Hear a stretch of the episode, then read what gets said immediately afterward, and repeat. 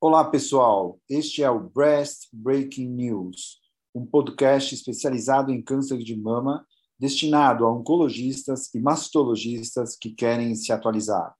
Toda semana, eu, Silvio Bromberg, mastologista titular do Centro de Oncologia do Hospital Israelita Albert Einstein e da BP Mirante, e o Dr. Daniel Jimenez, oncologista clínico da rede Oncoclínicas, iremos discutir artigos que foram destaque nas principais publicações médico-científicas sobre câncer de mama.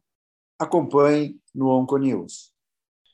Fala, Daniel, tudo certo com você? Fala, Silvio, tudo bem? E você? Tudo jóia. Dani, vamos cumprir nossa missão essa semana aí para ajudar o pessoal a se atualizar. E você sabe, Dani, que tem alguns assuntos na nossa especialidade que, que quando a gente discute, a grande maioria desses assuntos tem uma conduta uniforme e uníssona entre os profissionais. Isso porque esses assuntos estão totalmente respaldados e já acordados em consenso na literatura, ou porque às vezes todo mundo já vem praticando tal conduta há tantos anos que ela acabou se tornando consagrada e não tem dúvida. Mas, Dani, eu estou nesse papo aqui trazendo esse assunto, é, porque hoje a gente vai falar um pouquinho sobre um, um, um, um hot issue, um ponto bem, bem quente que tem. Ou seja, é um assunto que, quando a gente discute, a grande maioria das pessoas tem a mesma opinião e conduta, porém, não tem um grande respaldo na literatura. Ou seja, essa conduta que todo mundo faz, ela vem quase que embasada numa tradição oral e não científica. Ou seja, todo mundo fala, não, eu faço isso, mas por quê? Onde você está embasado? É, porque é tranquilo e cada um dá uma disfarçada. E esse assunto que eu vou colocar hoje, entre tantos assuntos densos da nossa especialidade, pode até parecer supérfluo, mas ele tem, ao mesmo tempo, uma grande importância e muita falta de embasamento. E quando a gente trata nossas pacientes com químio ou bloqueio hormonal ou terapia endócrina, muitas dessas pacientes têm uma queixa prevalente que é o ressecamento vaginal. Olha, eu percebo no dia a dia que além das recomendações dos lubrificantes vaginais e às vezes até do laser vaginal, quando urge algo mais potente, como uma terapia hormonal tópica, a grande maioria dos colegas com quem a gente conversa são praticamente unânimes e falam: ah, claro, você pode usar o promestriano duas a três vezes por semana e esse hormônio não tem problema. E ainda quando a gente pergunta sobre outros hormônios tópicos, como testosterona, ou prasterona, ou até o estradiol, aí vem a conversa claramente uma conversa difícil. A gente vê que o papo fica enrolado e que cada um fica no seu achismo para dar sua opinião.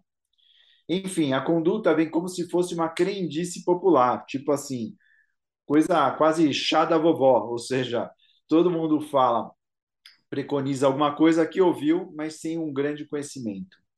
E a gente sabe que muitas mulheres sofrem desses sintomas climatéricos que certamente reduzem a qualidade de vida. E o manejo dessa situação nas pacientes que tiveram câncer de mama é muito complicado, e porque a gente fica quase sempre de mãos atadas. Se a gente for ver o risco da terapia hormonal em pacientes sem câncer, e aqui eu coloco o supra-sumo dos dados, que é um achado da meta-análise de Oxford de 2019, a gente vai ver que iniciando a terapia hormonal sistêmica, em média a partir dos 50 anos, e usando ela por quatro anos, ela eleva, ela dá um risco relativo de 1,6 para quem usa estrogênio com progesterona e de 1,2 para quem só usa estrogênio puro. E quando a gente vai para um período de 5 a 14 anos, ou seja, a pessoa está usando por mais tempo, além dos 5 anos, o risco relativo de ter um câncer, por exemplo, pula para 2,1 para quem usa o esquema estroprogestativo e para 1,3 para quem usa estrogênio puro.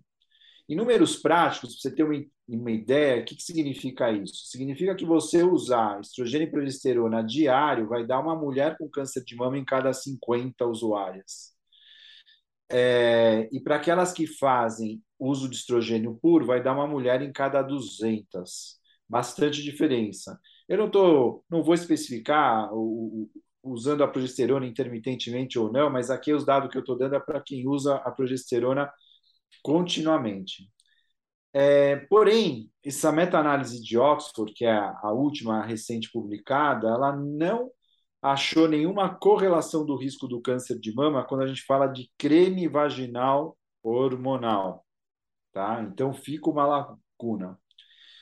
Então, agora transpondo para a terapia hormonal para quem teve câncer de mama, aliás, Dani, você tem na memória algum trial randomizado de terapia hormonal em pacientes com câncer de mama que teve no passado? Você lembra algum de cabeça aí não. ou não? Na realidade, é, são os trials que a gente mais estaria interessado do ponto de vista prático, por causa que quando você oferece endocrinoterapia adjuvante, é um dos maiores problemas que a gente enfrenta com os pacientes. Tudo bem, onda de calor, né? São os, as ondas de calor incomodam, tal, mas a lubrificação vaginal é, em alguns casos, aumenta com tamoxifeno, mas ela diminui bastante, na maioria das vezes, e principalmente inibidor de aromatase. Ou principalmente as pré-menopausas, que você vai fazer supressão com inibidor de aromatase, aí que a situação fica mais complexa. E a gente sempre está atrás de um estudo e não encontra. Ó, eu vou te fazer um refresh da memória com o que teve no passado, mas de terapia hormonal sistêmica. É... Eu vou lembrar de três trials aqui, que foram todos interrompidos. Um é o Habits e o outro é o Estocolmo Trial. Os dois uhum. foram trials suecos, prospectivos que começaram nos anos 90. O Habits, com um follow-up de dois anos, pelo alto índice de recorrência do câncer de mama, ele acabou sendo interrompido. Ou seja, eram pacientes que tinham tido câncer de mama e que passavam a usar terapia hormonal sistêmica. Esse sistêmica. sistêmica. Esse Rebs, é. após quatro anos de segmento, ele mostrou uma recorrência do, do câncer é, no índice de risco de 2,4 vezes, ou seja, muito alto. Então, quem tinha tido câncer e tomava hormônio depois de reposição tinha 2,4 vezes mais chances de câncer de mama, de ter uma recorrência. E o Stockholm Trial, ele é engraçado, porque ele tinha um, um hazard, um ratio, um risco de 0,82, bem baixo. Mas como os dois eram suecos, quando eles fizeram o Rex, eles suspenderam Estocolmo também. E foi cortado. Então, o, o, o morreu, claro, e o Estocolmo Trial morreu, mas em 2012 ele foi atualizado para ver o que aconteceu com aquelas mulheres. E eles viram que tinha um risco de recorrência de 1,3 para quem usou terapia hormonal naquele período, é. e um risco de morte de 1,1 é, mas que não era essa uma diferença estatística. Então, o estudo Estocolmo ele mostrou que aparentemente não tinha tanto risco, mas o Revit mostrou muito risco. E aí tem um outro estudo que é interessante, porque quando saiu a tibolona, né, que a tibolona é uma substância que tem um mix de propriedades estrogênica, progestogênica e androgênica. E todo mundo falava que a, a, tibolona protegia a mama. E aí fizeram o Liberate, que era um estudo que dava tibolona para quem tinha câncer de mama e estava sintomática de climatério. Esse estudo, em três anos, mais ou menos, mostrou um índice de recorrência, um risco de recorrência de 1,64, também alto. E aí, obviamente, o estudo também foi interrompido. Agora, voltando de novo, Dani, para a parte vaginal, a gente não tem. Então, o que, que acontece? Bom, Falei todo esse blá blá blá para quê? Para a gente entrar na nossa discussão real, que é sobre indicar ou não segurança, o uso de algum creme vaginal em base hormonal para esses pacientes oncológicos. Dani, o que, que normalmente se sugere para essas pacientes? Aí depende muito. Se, se, se o quadro vaginal está muito severo, a gente pode pedir para elas usarem, e realmente eu concordo contigo, a evidência da literatura é muito frágil nesse cenário. Então, às vezes, você pode considerar a possibilidade de usar o óvulo vaginal ou o creme umas duas vezes por semana, não diário. Melhorou para. Ou o que nós temos agora de uma forma muito mais tranquila e segura, que é o laser tópico. Né? E tem resultados bem interessantes. Né? Então, você acaba ficando, eu fico mais com o laser tópico do que a, a hormonioterapia tópica. O Dani, na verdade, o, o, dos cremes hormonais, todo mundo joga muito o promestrieno. Isso, esse mesmo. É, o promestrieno, né, assim, só para dar uma parte, ele, ele foi feito na década de 70, ele é, foi inventado pelos franceses. É, eu vou comentar depois alguma coisa do, da, do consenso da Associação é, Americana de Ginecologia e Obstetrícia. É, e eles nem citam o promestrieno, entendeu? Então, o promestrieno, a gente usa, fala muito dele no Brasil, mas fora, principalmente nos Estados Unidos, ele é muito pouco indicado ou nada indicado. Uhum. E os estudos que tem de caso controle é tudo 30 casos, 60 casos, e tudo da década de 80, 90, são estudos velhos mostrando que ele não tem, porque eles alegam que esse promestreno tem uma característica que ele não atravessa a membrana basal, e os estudos com pouca casuística mostram que os índices hormonais sistêmicos com o promestrieno sempre ficam baixos. Então, ele teria uma ação local boa e uma ação sistêmica praticamente nula. Então, é isso que, que, que eles jogam em favor, mas não tem nenhum estudo atual favorecendo o promestrieno. Mas aí eu estou falando tudo isso porque essa semana no Journal National Cancer Institute, no jornal, no jornal deles, saiu um estudo dinamarquês, que eles fizeram um estudo longitudinal de, de uma corte nacional de pacientes pós-menopausados com câncer de mama, receptor hormonal positivo e não metastáticas, que receberam ou não tratamento oncológico adjuvante hormonal tamoxifeno e ou inibidor aromatase e que também receberam algum tipo de tratamento hormonal sistêmico e vaginal. Aí incluem o vaginal. Basicamente, eu vou falar do vaginal porque o sistêmico deles, na casuística, era muito pequeno, eu vou citar. Então, eles pegaram pacientes de 1997 a 2004, era um registro de 8.500 mulheres.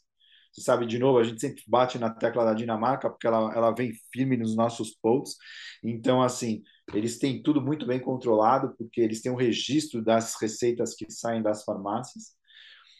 E dessas 8.500 mulheres, todas tinham entre 35 e 95 anos, que receberam algum tipo de, de hormonoterapia, é, é, não oncológica, né, no caso reposição. Cerca de 6.500 uh, usar, uh, não usaram nada, Duas mil usaram terapia vaginal, só creme vaginal, e só 130 usou terapia hormonal sistêmica. Por isso que essa casuística é 2% do total, é muito desprezível, então esses dados da terapia sistêmica eles não têm valor nenhum. Mas da vaginal, sim, eram duas mil mulheres, era praticamente é, um quarto de todas as pacientes que, que foram analisadas. Então, num follow-up médio de 10 anos, eles tiveram 16% de recorrência, ou seja, era mais ou menos 5% da casuística que usou creme vaginal teve recorrência do câncer de mama, nesse intervalo de, de 10 anos. A incidência absoluta acumulada da recorrência em 10 anos, então, foi de 19% no grupo que não recebeu TH e 15% no grupo que utilizou creme vaginal hormonal. Em relação à mortalidade, e o risco ajustado, o hazard ratio, foi de 0,78 entre quem usou creme vaginal e quem não usou nenhum tipo de terapia hormonal. E a sobrevida absoluta nesses 10 anos foi de 73% em quem não usou nada e 79,5% para quem usou creme vaginal hormonal. Ou seja, a, a sobrevida ainda deu um pulo, mas não tem diferença estatística nesses números, né? E quando eles fazem a super análises, ou seja, até então parece que usar creme vaginal no montante, eles não falam qual creme era usado e qual esquema era usado, mas até então mostra que o impacto ele é muito pequeno, né? Ou seja, o impacto ele não é significativo. Então, quando a gente faz a subanálise para ver quem usava o creme vaginal hormonal e usou inibidor de aromatase ou usou tamoxifeno, que, que eles vinham? Então, quem usou é, inibidor de aromatase mostrou um aumento do risco de recorrência, mas não da mortalidade com o creme, ou seja, o creme com o inibidor vai pior, e quem usou tamoxifeno não teve diferença. Então, eles alegam, uma das possíveis explicações é que quando você usa o creme vaginal com inibidor de aromatase, seguramente uh, esse creme hormonal ele tem uma ação, acaba tendo uma ação sistêmica mais significativa e acaba dando um maior índice de recorrência. Com o tamoxifeno, como ele inibe o receptor periférico é, do, do estrogênio, porque ele é um CERN, exato, Isso. Então, ele bloqueia, então, teoricamente, essa ação desse hormônio vaginal que foi absorvido é menor, então não teve impacto. Essa é uma justificativa interessante. Então, eles falam que usar creme vaginal com inibidor de aromatase tem que ter cautela. E vamos lembrar também desse estudo, assim como outros, tem muitas limitações que, infelizmente, apesar de todo o alarde que a gente fez antes, né, ele não vai fechar essa questão, mas ele sinaliza essa diferença de comportamento entre é, o creme vaginal, inibidor de aromatase ou tamoxifeno.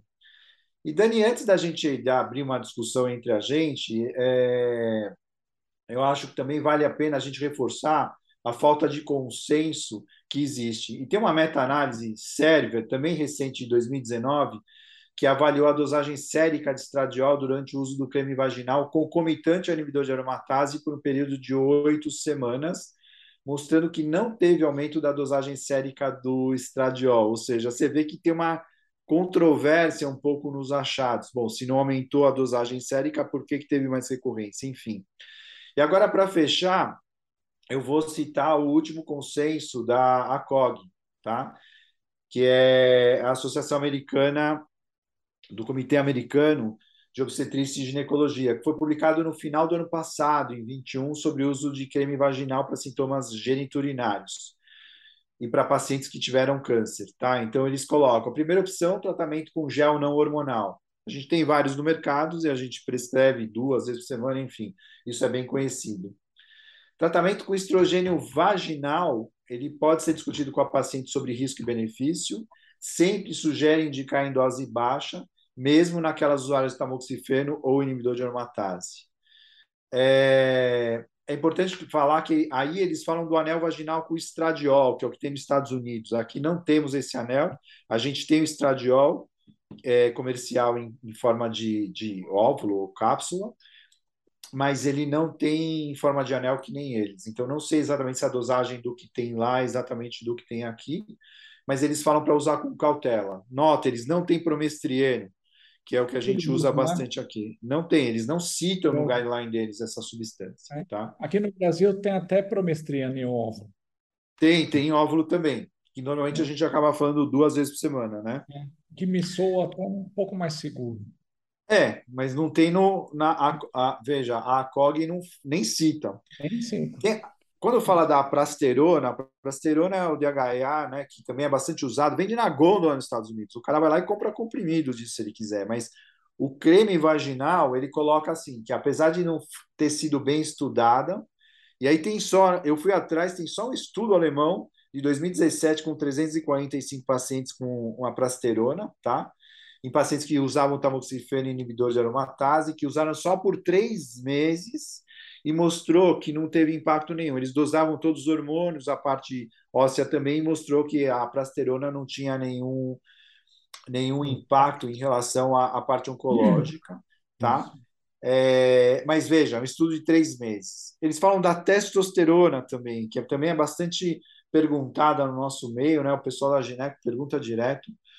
E eles colocam que ela seria talvez a, a última opção e não tem estudo que também justifique o uso da testosterona. Então, se você for usar, ela vai ser um uso totalmente off-label, quer dizer, é, é, problema teu. Tá? E, e último, eles falam da laser terapia. Enfim, a minha opinião, Dani, é que a gente não consegue sair muito dessa mesmice, ainda parece que a gente fica seguindo a conduta popular mesmo por falta de embasamento, né? É, e que a gente tem que ser, nesse caso, quando a gente prescreve, conivente com a paciente, ou seja, ela tem que estar por dentro, e porque se você ler a bula de todos eles, inclusive da, do promestrieno, está lá a contraindicação, câncer de mama. Então, isso tem que estar claro, né? e a gente está burlando, teoricamente, uma coisa escrita e rígida da indústria, que é uma coisa protetora delas, para não ter é, judicialização, etc para tentar beneficiar a paciente. Então, tem que estar muito bem acordado tudo isso. Então, Dani, assim, é, eu acho que esse assunto ele é muito provocador, apesar de ser uma coisa que vem muito pouco à tona, né? Fica muito em pouco em voga esse tipo de discussão. É, mas o que, que, você acha? Como você conduz os teus casos? O que, que você fala para o paciente quando você vai dar alguma coisa hormonal, por exemplo? A gente sempre coloca essa fragilidade né, da, da literatura E assim, ó, é, pelo menos para mim, né, eu, a vasta maioria das vezes que eu chego a discutir essa questão é justamente com o tamoxifeno, curiosamente. Inibidor aromatase, a gente, ou, ou a paciente é muito idosa, ou ela já está no status menopausa, que a, a, o impacto é, parece que é menor, elas se queixam muito menos de vagina seca. Agora, é, na paciente menopausa jovem, é um, uma, uma queixa mais corrente, sabe assim, vira e mexe, a gente tem que tocar no assunto, tem que tocar. É, e eu já tive paciente que a situação era tão complicada que nem o laser era possível de tão, tão frágil, tão, tão delicada que estava a situação. Então, teve que começar um pouco de, de, de promestrino tópico, aí melhorou, aí foi para laser. Mas, de fato, é uma situação que a gente está ainda, é, eu diria assim, está numa situação frágil e, ó, do videodó que alguém vai tocar um estudo prospectivo randomizado. Esse é o problema. É, eu, eu acho que o estudo com o fica aí a dica para quem vai fazer o mestrado, é um estudo que eu não acho difícil, é um estudo fácil, é, é, que eu acho que valeria a pena alguém ter fazer, até mesmo para a gente ter uma experiência nacional, uma vez que, por exemplo, a gente vê que no, na, no, no, eixo americano isso não é, não é utilizado. Enfim, Dani, esse é um, é um tema controverso, mas eu acho que trouxe algumas, clareou um pouco, acho que trouxe algumas evidências novas, né? Eu não sabia esse negócio do inibidor aromatase, realmente eu não, não até eu mesmo desconhecia. Esse artigo levantou a bola para isso. É, eu acho que foi bom para a gente fazer um refreshing aí nesse assunto para as pessoas. E aí, pessoal, então esse fica, esse é o nosso Breast Breaking News, né? Espero que vocês tenham apreciado esse tema discordante e, e provocador. E como sempre aqui, né, Dani, a nossa ideia será sempre provocá-los a pensar sobre vários tópicos relevantes e assuntos importantes da mastologia. É isso aí, pessoal. Fiquem bem, sigam conosco e até a próxima semana. Abraço a todos. É. Tchau, Daniel. Abração. Tchau.